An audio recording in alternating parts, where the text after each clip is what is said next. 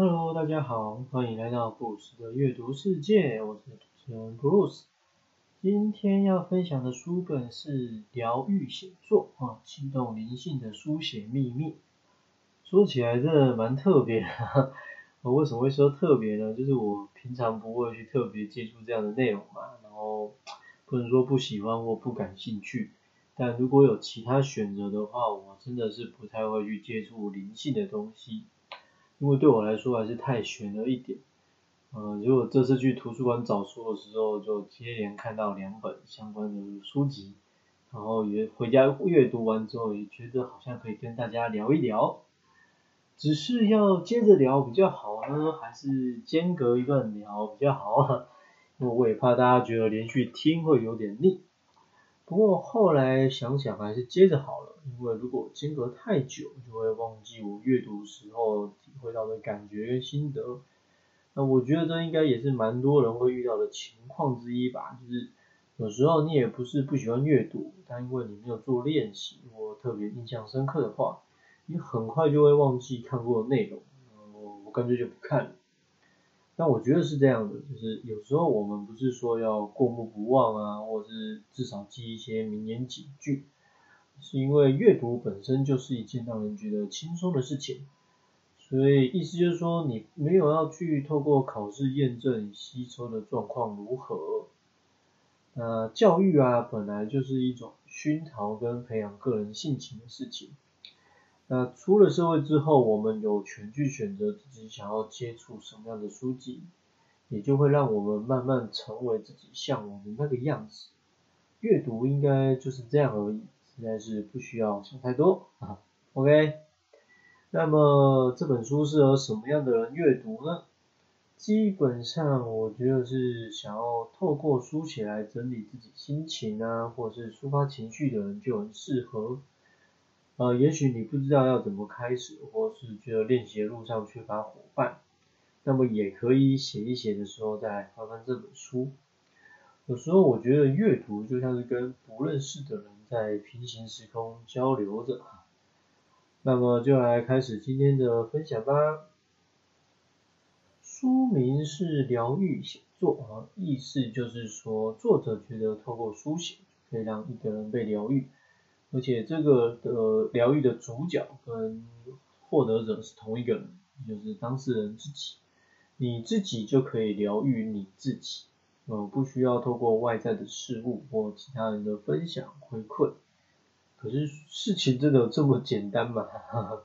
我只能先问说，那你有试过吗？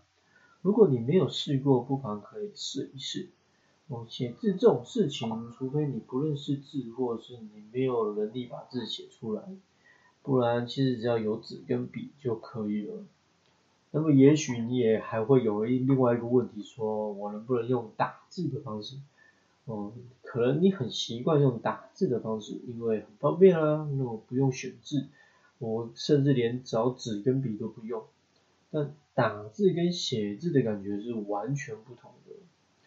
然后大家也可以这样想，因为你写字的目的其实不是要给别人看，所以你的字迹如何，内容如何，就算是字写错了，其实也不会怎么样。我自己觉得写作这件事情其实就很像小时候那种写日记，不过写日记会有很多种理由，像是如果我们是写学校的联络簿啊，那比较像是记录一些公事或者是老师交代的事情，那也会有一些跟朋友或自己经历的事情。而如果你今天是写跟别人的交换日记，那我觉得就是一种跟很亲密的人要用另外一种。方式来保留联系跟交流。那如果是台湾的军人们啊，以前有所谓的大兵日记，对，那个就是一种需要写，你又不能真的好好写出事实跟感受的内容。OK，不过回到一开始在分享书目疗法的时候就有提到，文字的产生不只是可以从他人，也是可以从自己身上去获得。所以，如果说上一本书籍在谈辩论、辨别小我是什么的话，这一本的主轴很简单，就是写，写就对了。在作者这本书里啊，写作虽然是最主要的主轴，但其实我觉得还有一个更大的内容啊，那就是营队。嗯，这个跟我们一般认知的营队还是不太一样的。它的营队比较像是现在所谓的闭关营队，也就是说，去到了某个地方之后，然后不跟外界有不必要的接触，甚至跟营队的其他人也不一定会有接触。现在台湾也越来越多这种形式的营队，啊，我用营队这两个字没有要冒犯的意思，就是想要比较简单表达一下。所以如果你有听过禅期啊、禅时，基本上差不多就是的，差不多这样的意思。那内容上当然还是要看不同老师的带领，会有不同的效果就是。那么像这样的营队意义是什么呢？其实就是为了让人们离开原本的生活圈。然后到一个陌生环境，哦，或者是说可以让自己好好静下心来的环境，去跟自己好好相处。在户外探索课程呢，也会有所谓这种独处的课程，就是，嗯，你可以说，哦，我哪有那个时间跑那么远做这种事，而且我也不需要这种东西啊。那我也只能说，需不需要就是看个人认定。就像你问我有没有相关经验。呃，老实说，想要参加，但还真没参加过。我除了没有什么管道，我也不知道要去哪边，然后会花多少钱。呃，也是，然后不能确定自己能从中得到什么。对，但我是这样觉得的，如果有机会参加这样的营队，应该是还不错。哦，要是没有办法的话，那就提升自己的静心能力。哦，能力足够的时候，在什么样的环境哦受到的影响也不会太大。当然，这一定要加上书写这件事情。呃，有记得书名的下半段是什么吗？哦，是启动灵性的书写秘密。我说真的，当你看到作者的分享跟建议时，你会很难想象事情真的有这么简单吗？哦，作者在这边提到了几个部分哦。首先是手不要停，我就不管你打算要写多久，一分钟、五分钟、十分钟，哦，你就是要让它一直写下去。我自己一直觉得啊，跟灵性交流就很像进入心流状态，也就是你到了一种很难以言喻，然后极度顺畅的状态。这件事情说到底，也就是你自己清楚明白是怎么一回事。而这么多年来啊，人们总是在找寻如何可以进入心流，或是启动跟灵性接上线的方法。我觉得最基本的方法就是不要想，因此不要让手停下来。我觉得也就是意味着你就不要想，一直做就对了。第二个是允许自己写出全世界最烂的文字。这段翻译啊，如果没有看到后续的内容，你可能会以为这不是跟我前面讲的很像吗？啊，把字写的很丑也无所谓，我自己都看不懂也无所谓。嗯，还真不是这个意思啊。他这边的意思，所谓的烂，是指你内心无法接受的想法跟内容，不能让别人知道的破事情，不能让你自己觉得很丢脸的部分。我们都知道，就是每个人的组成本来就不可能尽善尽美，一定会有一些让人觉得不好意思知道的部分。当然，也可能是我们想象不方便给别人知道。我觉得这就是其他元素介入的部分。哦，就像全世界很有钱的人、很漂亮的人、很有才华的人，难道他们不会有这个放屁的时候吗？不会有睡觉打呼的时候吗？不会有出生带一些隐疾吗？我说没有人可以保证，但重点这又不是什么大事，对吧？可是呢，就人类会有集体潜意识这种内容，所以对于某些事情，就是会天生会恐惧，这个是一样的，就是没有什么。但如果加上了一些包袱或者是身份，就觉得哦，好像没有什么事情变成是很。破的事情的，对，这时候，OK，你就把它写下来就对了。好，第三个部分是要精确，嗯，我想用字精确是一定重要的，就像是给自己看。但在书写的过程中，我们可能一时之间会忘记一些详细的内容。作者就有提到，像是车子，你就不可以只写车子，你要写出它的厂牌，哦，或是树木，你不可以只写树，你要写出它的种类。那这什么意思呢？我觉得意味着说，其实我们不是写完就算了，我们可以在事后再做一些修补。那听起来是不是就也觉得书写这件事情的压力变小很多？最后一个是不要控制。我觉得这个部分你要直接操作，你才能理解。作者的意思是说，要写下想说的，而不是应该说的。我觉得这个就很容易发生在我们自己的念头，就是你常常一个人生活的时候，你还是会带着这种我是不是应该要怎么样的念头在生活的。我听完之后啊，可以尝试带这四个原则做练习看看咯。那么来谈点关于作者队的内容分享吧。啊，我觉得有一个很重要的元素是课前阅读，也就是作者会请参加的学员们在那之前把指定书籍给做一些阅读，然后看到书单里面啊会发现其实很少有一些现代文学，我觉得这是我在读相关书籍里面常常会看到的。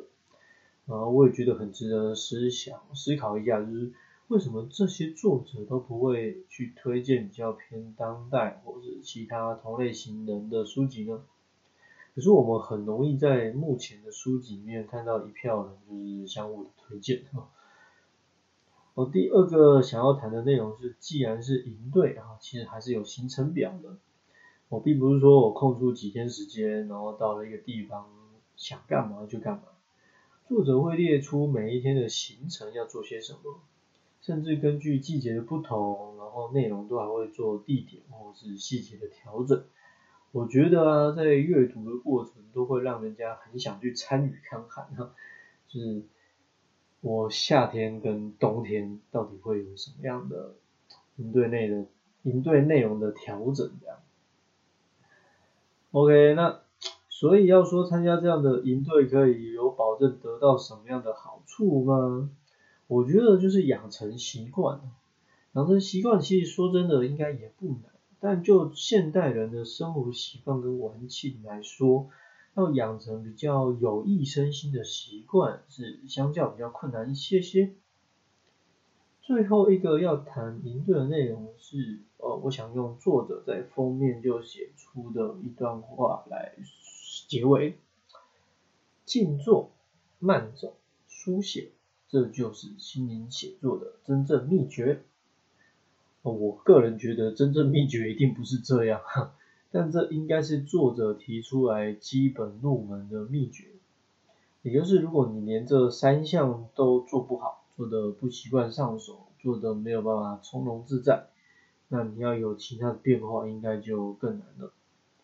那事实上，其实作者在书里面还有分享更多他在营队里面啊会去做的事情，像是临时的调整课表内容啊，或者是开出一些特定性的主题给学员去书写。那看起来很多人是会不断的去参加这个营队，很显然的，就算是旧学员也还是认为可以继续在作者身上继续。学到跟体悟到新东西，那我觉得这最根本的原因是因为作者自己还在持续执行他自己所坚持提倡推动的这些内容。